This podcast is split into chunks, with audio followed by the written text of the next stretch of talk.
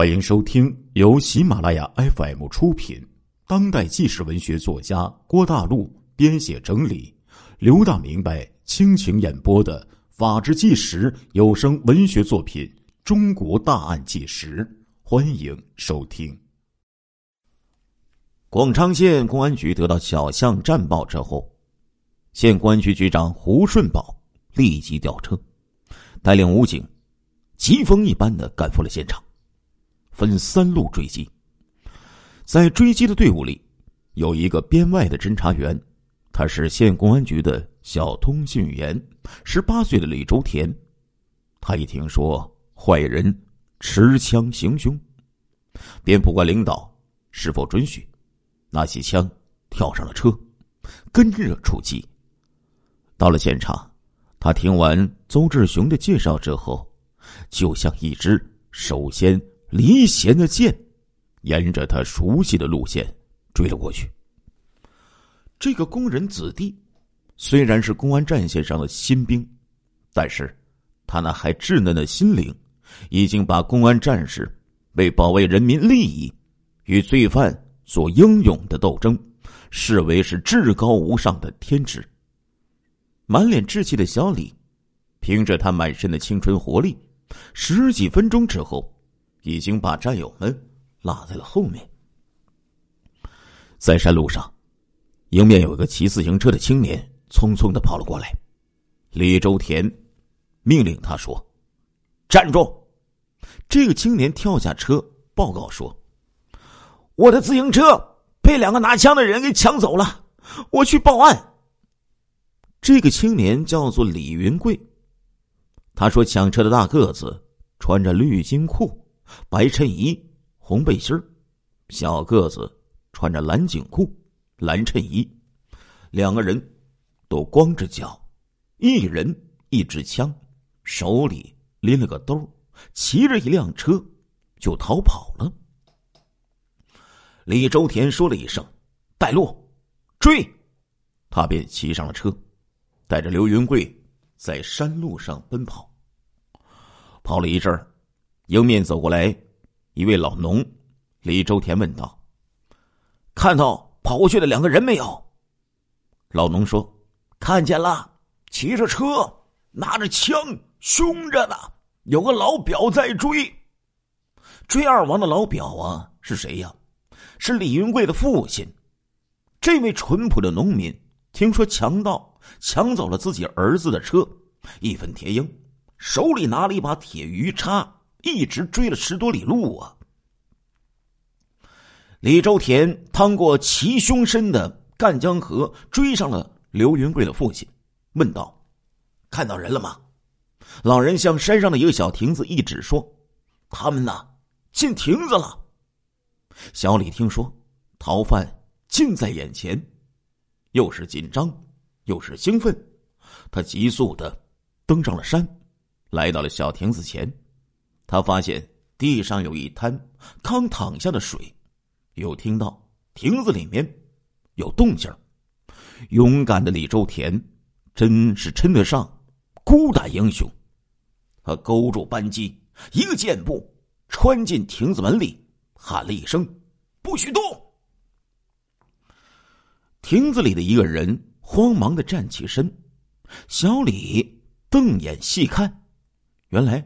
是一个哑巴老头老头用手比划，示意两个拿枪的人向着山上跑去了。小李请老头带一阵路，发现东北二王甩掉了自行车，他顺着二王的踪迹又翻了两座山，来到了分路口。为了给后面的同志指明前进的方向，他掏出红色的工作证。再把身体检查表斜插在了里面，放在他走过的道路上，作为路标。然后他又钻过了一片没有人的茅草和树林，在离他二百米的山坡之上，他终于发现了拼命逃窜的东北二王。李周田于十点十分从小岗出发，跋山涉水。追赶到十二点三十分，不停息的奔跑了二十多里路，终于发现了两个恶魔的身影。他为以后围歼二王的胜利做出了巨大贡献，立下了大功。在人民公安的肌肤里活跃着这样新生的强健的细胞，怎能不令人欣喜、令人振奋呢？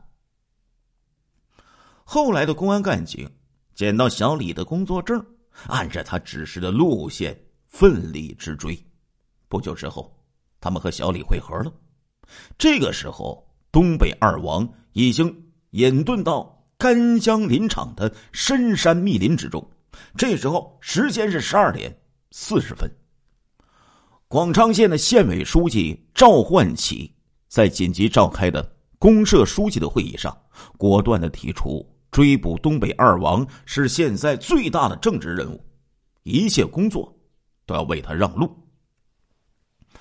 赵焕起和韩县长把办公地点改在县公安局的办公室里，他们站在广昌县的地图前，圈画着东北二王逃跑的路线。根据公安部和省公安厅的指示，向干江林场调兵遣将。在第一批追捕二王的公安干警形成第一个包围圈以后，仅仅过了三个小时。又组成了一个方圆三十公里的第二个包围圈。东北二王被包围在广昌，这个消息就像电流一样，迅速的传向了四面八方。南丰县的县委书记来了，宁都县的公安局长也来了，邻省福建的建宁县的县长和公安局长、武警负责人全都来了。石城县的人大常委会主任刘云龙一进门，就像战士一样，威武站定，说：“我带来了一个武装班，请分配任务。”多么好的配合呀！多么和谐的协奏曲呀！认定东北二王在广昌出现之后，省公安厅的杨锡林副厅长和王维成处长率领干警，带着警犬。赶赴广昌，指挥围捕。南昌距离广昌啊，大概有五百五十华里的距离。一辆辆警车，亮着雪白的灯柱，响着警报器，只用四个小时，在晚上八点钟就赶到了。杨锡林和王维成啊，是南下时留在南昌工作的东北干部，他们在东北二王。消失的地方连夜开展工作，决定召开全县各公社书记紧急电话会议，调集民兵，组织第三道包围圈。广昌的夜是个不平静的夜，不眠的夜，人浪在广阔的夜幕下大地上滚动，却静的听不到涛声。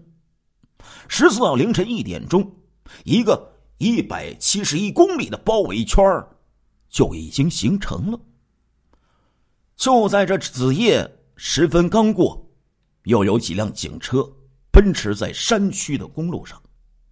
江西省的省委常委、政法委委员、书记王昭荣，省军区副司令员沈忠祥，省公安厅厅长兼武警政委孙树森，遵照省委指示。率领干警到达了广昌，加强对围捕战斗的领导。